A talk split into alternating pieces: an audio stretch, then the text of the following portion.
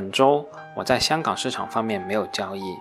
在国内市场方面，除了卖出用于波段交易的一点点格力电器以外，没有其他的交易。至于这个所谓的波段交易，其实就是在某一个点位买入以后，预设上涨到一定的比例后卖出，或者下跌到一定的比例后继续买入的程序化交易，只能算是一种小娱乐。这些如果以后有机会再和大家详细说吧。本周的最后一天，市场又一次出乎意料的大跌，让很多人的观点又瞬间改变了，戏称为“牛跳崖”了。一些所谓的大 V 也开始鼓吹卖点已到，要赶紧撤退了等等。但对于我本人而言，我是基本上不会受这些说法的影响的。不是因为我能预测股市的涨跌，不是因为我能预测牛熊的交替，只是因为我的坐标系是企业的价值，也可以说是企业持续的经营和业绩。我记得邱国禄先生在他的著作中曾经说过，股市中价值和价格的关系就像是遛狗时的人和狗的关系，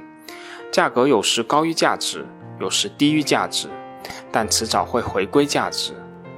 就像遛狗时，狗有时候跑在人的前面，有时候跑在人的后面，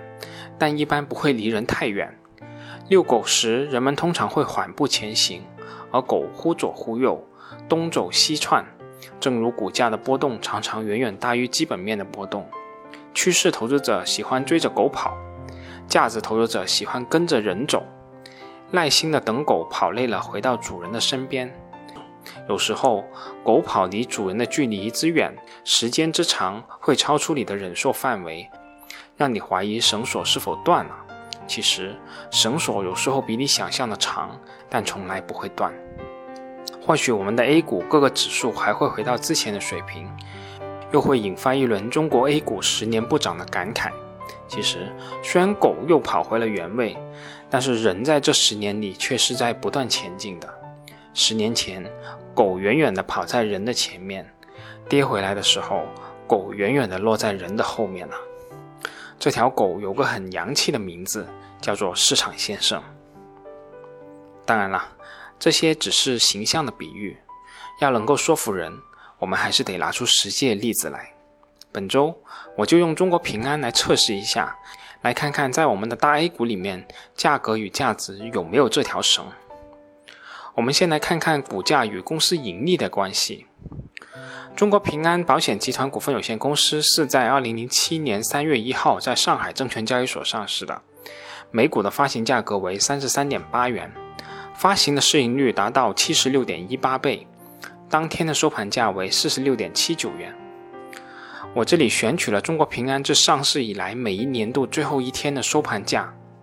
此外，为了反映中国平安分红派息对股价的影响，我这里选取的都是后复权的股价。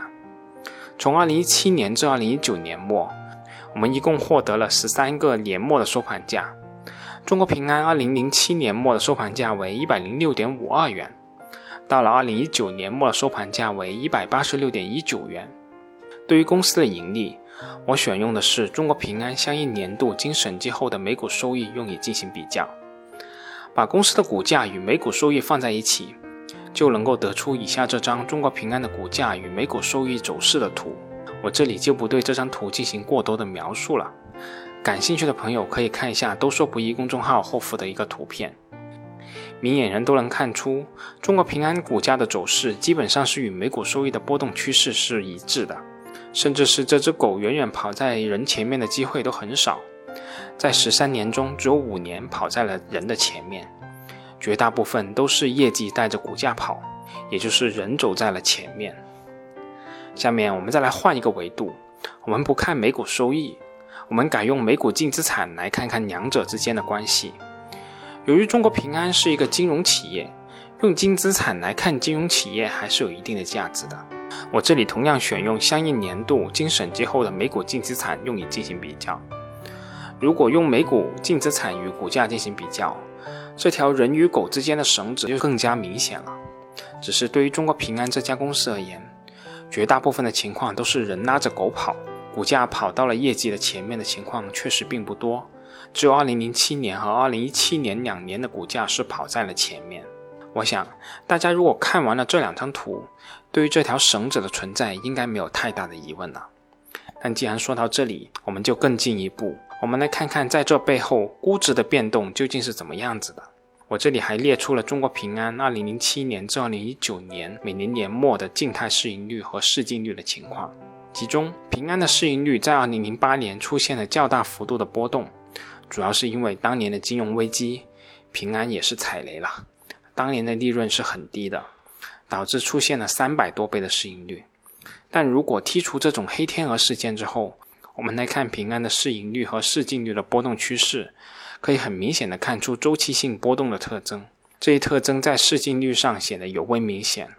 而市盈率则比较稳定的维持在十五倍至三十倍这个区间内波动。最后，我们再换一个维度。中国平安是 A 加 H 沪港两地上市的公司。我们来看一下平安上市资金在沪港两地对于平安这家公司出价的差异情况。正常来说，对于完全相同的两件商品，两个市场之间不应该出现过大的价差。即使存在价差，那也是因为物流、地价、人流等隐性因素的价值导致的，有其存在的合理性。这里说句题外话，总有人说沪港两地上市的公司存在价格差，是大 A 韭菜多，为什么不直接去港股市场买呢？我在当年也曾经有这样的想法，想着既然港股比 A 股便宜，那就直接去港股买好了。殊不知，其实市场先生在正常的时候是非常精明的。既然存在这样的现象，那必然是存在我们不知道也看不到的事情，比如对红筹公司红利的征税。比如投资者的偏好，比如交易的流动性，比如香港银行、证券公司的验过拔毛等等，这些因素，市场先生都会很忠实的一一给他们标上价格。好了，对于这些我就先不多说了，我们还是来看看平安的 A 股与 H 股的价格差异情况。我这里选用的港股股价都是按年末最后一个交易日的收盘价，并用外管局当天的外汇牌价折算成人民币后的价格进行比较的。我们可以很清楚的看到，在沪深港通等互联互通机制的影响下，起码对于平安这种大白马，两地已经基本上不存在任何的价差了。A 股与 H 股的溢价率高点曾经达到百分之二十六点三一，低点曾经达到负的百分之三十一点二，而自二零一五年后逐渐趋缓，到二零二零年的六月末，两地股价的溢价率仅剩有负的百分之零点二了。可以说基本没有价格差异了。我想，这也是三地证券市场在逐渐靠拢、风险偏好在逐渐趋同的一个明显证据吧。我们作为投资者，还是需要适应这个市场的变化，不能用以前的老黄历一条道走到黑呀。